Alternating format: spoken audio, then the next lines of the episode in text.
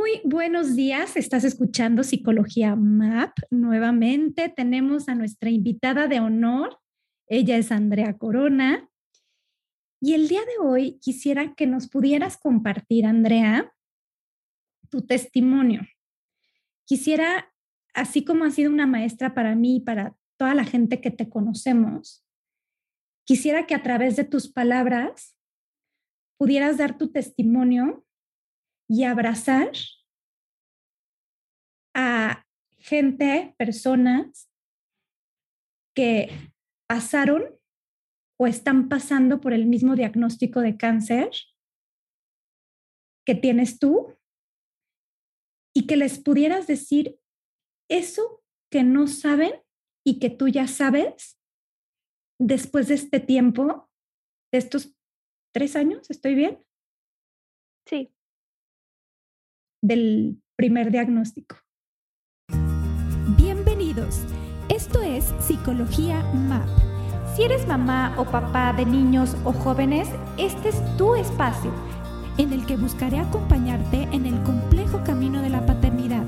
Yo soy Mariana González, psicoterapeuta y fundadora de Psicología MAP. Psicología MAP.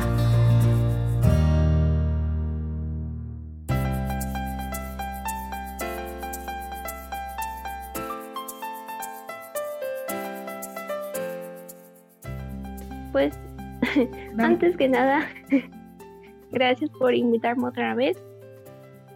Y creo que lo principal que se me ocurre es que no se encapsulen en el positivismo, porque esto es lo que me pasó a mí. Todo el mundo me estaba diciendo, todos los doctores, mi familia y conocidos me decían, no te preocupes, no te vas a morir, no te va a pasar nada, eh, el cáncer no significa muerte. Y, pues la verdad es que no es así. Mm, no porque tengas cáncer significa que forzosamente te vas a morir. Em, todo es una probabilidad, ¿no? Y lo que yo quiero que ustedes sepan es que está bien ser positivos, pero no todo se trata de eso, y menos en una situación tan fuerte.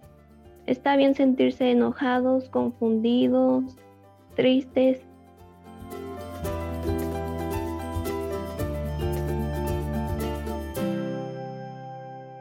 tienes derecho a sentirte mal porque lo que te, está pasando no es, no es algo fácil. Entonces creo que eso es lo más importante.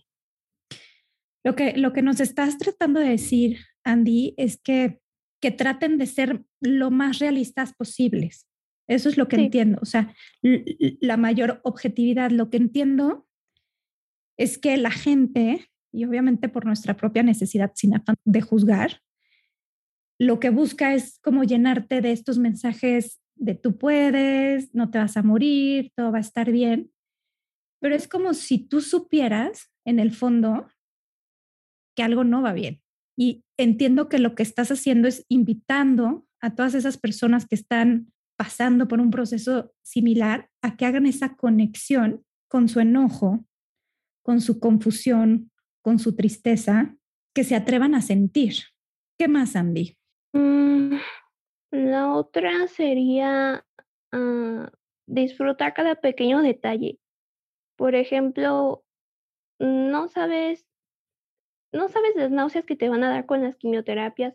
Entonces, cada que no tengas náuseas o que tengas la oportunidad de, comer, come y disfruta cada bocado, el aroma, el agua, hasta el agua. Este, no sé, cosas así como tomar unos minutos de sol, escuchar tu canción favorita, hacer tus hobbies, son cosas también que te van a ayudar a sentirte mejor. ¿Te pasó en algún momento que de tu vida que hayas dejado de disfrutar estos pequeños detalles una vez diagnosticada con, con cáncer? Mm, de hecho, no, porque justamente mis hobbies fue lo que me ayudó a no sentirme tan deprimida. ¿En qué vas ahorita, Andy? De la última vez que platicamos, ¿te acuerdas? Sí. ¿Qué ha pasado en este tiempo? Pues la última vez estaba en vigilancia, pero resulta que ya no. Eh, me volvieron a diagnosticar con metástasis en ambos pulmones y también tengo un tumor en mi columna. ¿Tienes un tumor en tu columna también? Sí. En términos de sentimiento, de tocar con esta parte como más, donde, no sé, o sea, donde había como esta esperanza, ¿no? De haber ya estado en vigilancia, de estar esperando la operación del, del muñón para ponerte tu prótesis, en esta como ilusión de pensar que pronto vas a volver a caminar y recibir esta noticia de la metástasis, ¿cómo se vive, Andy? Yo sí me puse mal, la verdad, con la noticia de las metástasis, porque, bueno, principalmente porque iba a perder mi cabello otra vez. Y eso es algo que a mí me pone muy triste. Y ya después que nos dijeron de el tumor de la columna, pues la verdad ahí sí no me puse mal porque dije, bueno, de todos modos ya me iban a dar quimioterapias, pero la verdad sí sentí mucho, mucha tristeza y enojo. Mm, enojo sobre todo porque pues no me dieron mis quimioterapias completas las otras dos veces, las, en los otros dos diagnósticos. Entonces, fueron muchos sentimientos encontrados. Justo acabas de decir algo que a lo mejor desde afuera podría sonar de lo menos doloroso del cáncer, que se te caiga el cabello. ¿No? Yo supongo que para los que estamos del otro lado de la trinchera es lo de menos, ¿no? Bueno, pues igual te pones una peluca, igual te pones un pañuelo. Sin embargo, para ti tuvo un impacto bien importante y creo que esto también puede hacer sentir acompañados a otros que en este momento se les acaba de caer el pelo, que en este momento los van a rapar, que están a punto de tomar sus quimioterapias y eventualmente se les va a caer el pelo, como que uno no dimensiona lo fuerte o el impacto que es este momento. Sí, es que se podría decir que cuando estás sano o cuando no tienes nada, no le das tanta importancia, pues, a tu cabello o a cualquier parte de tu cuerpo. Es hasta que ya te dicen que lo puedes perder o que te van a amputar alguna parte, te das cuenta. Y, y si les cuento mi experiencia con el cabello, eh, la primera vez yo sentía que me moría de tristeza porque se me caía, hacía montones, todo el cuarto estaba lleno de cabello, el baño, y entré en tanta desesperación que mejor ya entré yo sola al baño y me corté el cabello con unas tijeras porque ya no soportaba ver cómo se caía. ¿Qué les recomendarías a la gente que está por pasar este escenario muy duro, muy fuerte?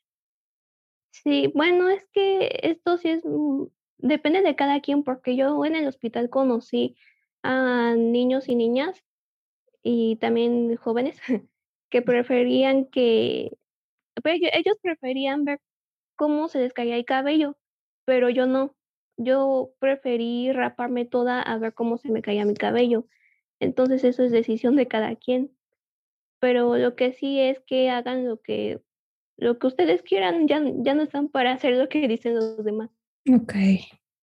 Tu sugerencia específicamente es, si se quieren rapar, rápense.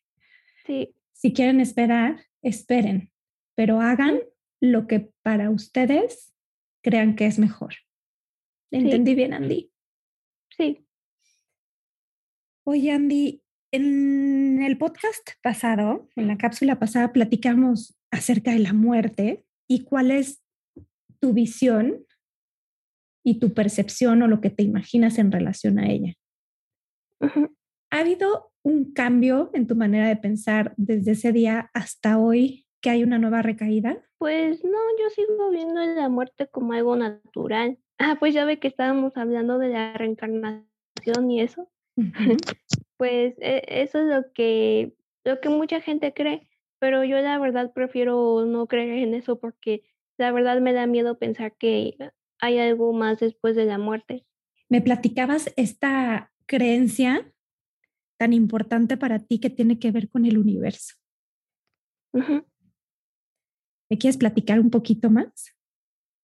Sí, bueno, el universo, em, no soy experta, pero es una energía muy poderosa que está simplemente existiendo y tú puedes que tú puedes hacer que esa energía te beneficie o inconscientemente también puedes hacer que esa energía pues sea mm, por así decirlo mala para ti.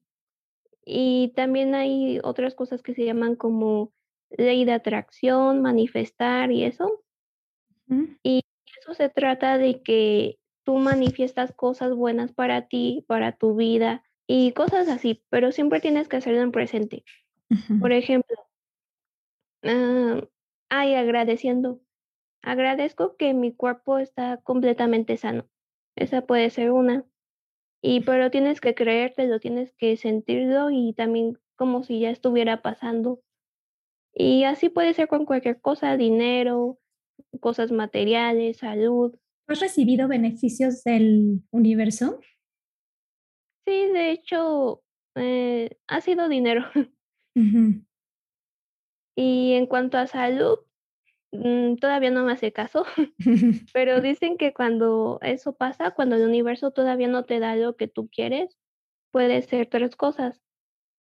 Puede ser un todavía no, puede ser un sí o puede ser un tengo algo mejor para ti. ¿Y qué crees que, que sea para ti de, de, estas tres cosas? ¿Cuál, cuál crees Yo creo que es la tercera.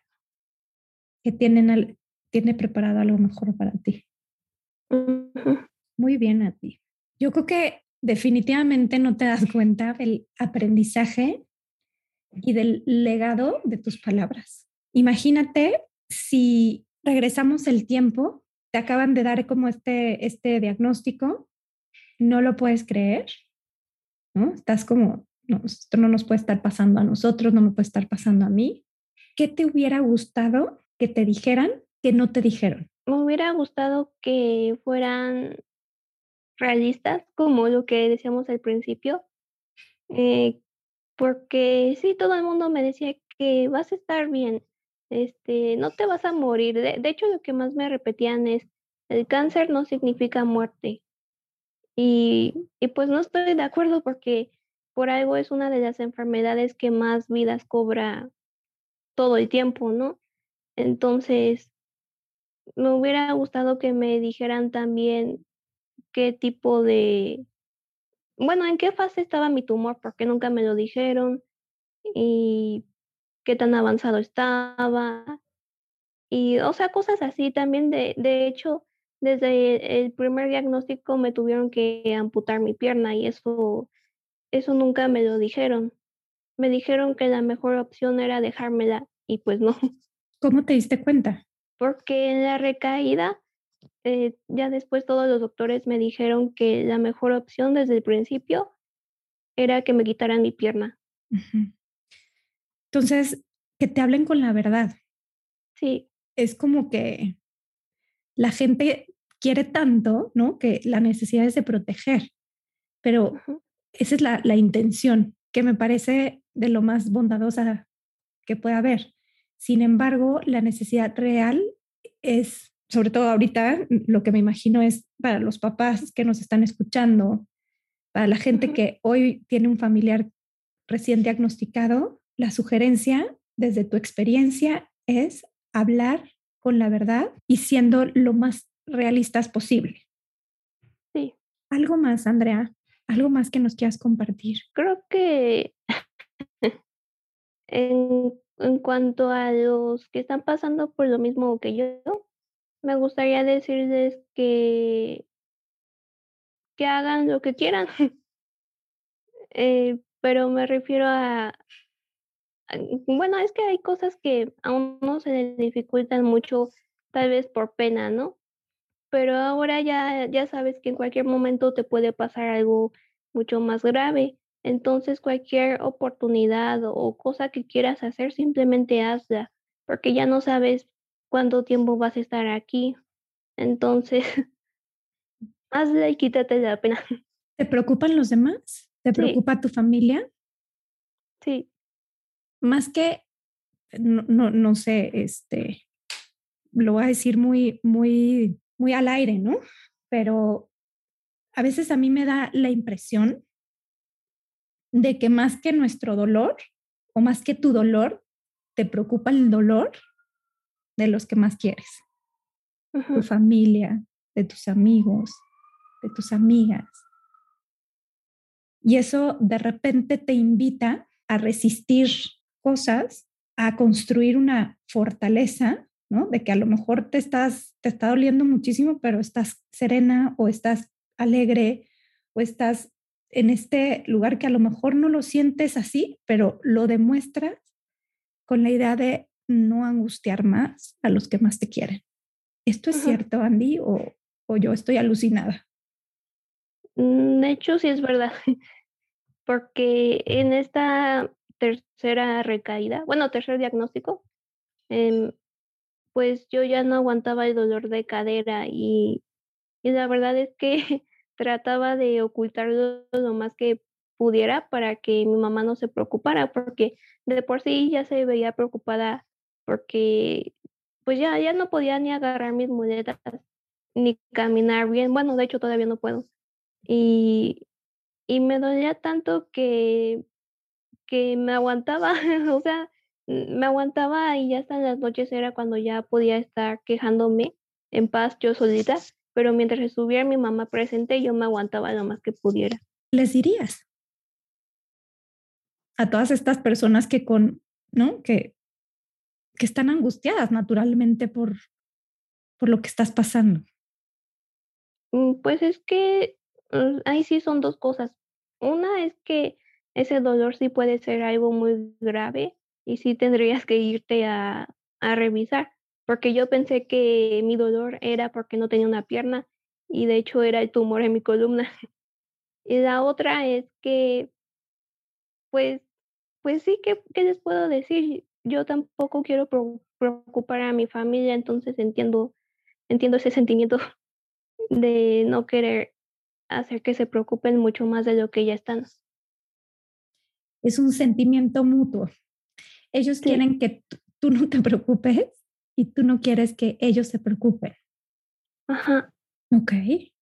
¿Valdría la pena, en tu experiencia, Andy, dejar a un lado esta fortaleza y este como encapsulamiento, no sé cómo, cómo lo llamas, y quitarse como ese armazón y sufrir, no sé cómo decirlo, expresar este dolor en conjunto? Mm, yo creo que de vez en cuando sí. Ok porque tampoco puedes estarte guardando todo lo que sientes y además es malo. Y, entonces sí, de vez en cuando es bueno maldecir, enojarte y llorar y todo lo que quieras.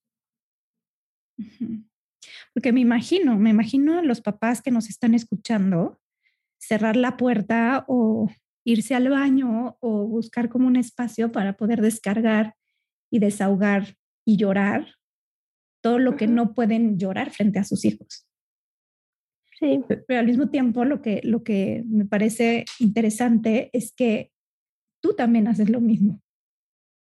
Te esperas, ¿no? Te esperas a que no haya nadie y a que estás, estés solita para poder descargar tu tristeza. Entonces, tu sugerencia, de acuerdo a tu experiencia, es, pues a veces sí, necesitas como estos espacios de yo solita me descargo, yo solita lloro, y otras llorar abrazándose. Andrea, es impresionante tu testimonio, es impresionante y lo quiero decir públicamente, lo que me has enseñado a mí, lo agradecida que estoy con el universo de habernos puesto en este lugar las dos y de haberte encontrado porque es increíble no puedo ni siquiera definirlo con palabras, lo que me has enseñado. No solo como profesional, ¿no? Que ante estas cosas la verdad es que uno se queda un poco corto en conocimientos, sino de manera personal. Te admiro, te quiero y aquí estoy para acompañarte. Muchas gracias. ¿Algo más? ¿Quieres agregar algo más? Ya nos despedimos. Creo que es todo. Es todo. Bueno, yo nada más sí quiero dejar el recordatorio de tu página de Instagram. De verdad no saben las cosas que hace Andrea. Tiene un don y una habilidad especial para dibujar. Cuando veo lo que, lo que ha hecho, de verdad me parece sorprendente la habilidad que tiene para, para poder dibujar. Entonces, ahí en su página de Instagram tiene sus, pues las cosas que ha hecho y que además puede compartir con ustedes para que ustedes les echen un, un vistazo. Además, bueno, no sé, también haces en la medida de lo posible, ¿verdad? En la medida de que el tratamiento también te lo permite y el dolor te lo permite, pero también haces eh, trabajos especiales, ¿no? Si alguien, alguien quisiera como algún, algún diseño especial o alguna pintura especial, te la puede pedir. Sí, pueden ser cuadros, dibujos o hasta pinturas en los discos de DVD también. Y el contacto es a través de Instagram, ¿cierto? Sí. Ok. Mi Instagram es Andrea-15-AD. Ok. Lo voy a repetir. Andrea-15-AD. Sí. Muchísimas, muchísimas gracias por este espacio. Gracias porque me siento privilegiada de haber podido platicar de estas cosas que no se platican contigo. Gracias a todos, todos los que nos están escuchando. Y bueno, nos escuchamos la próxima.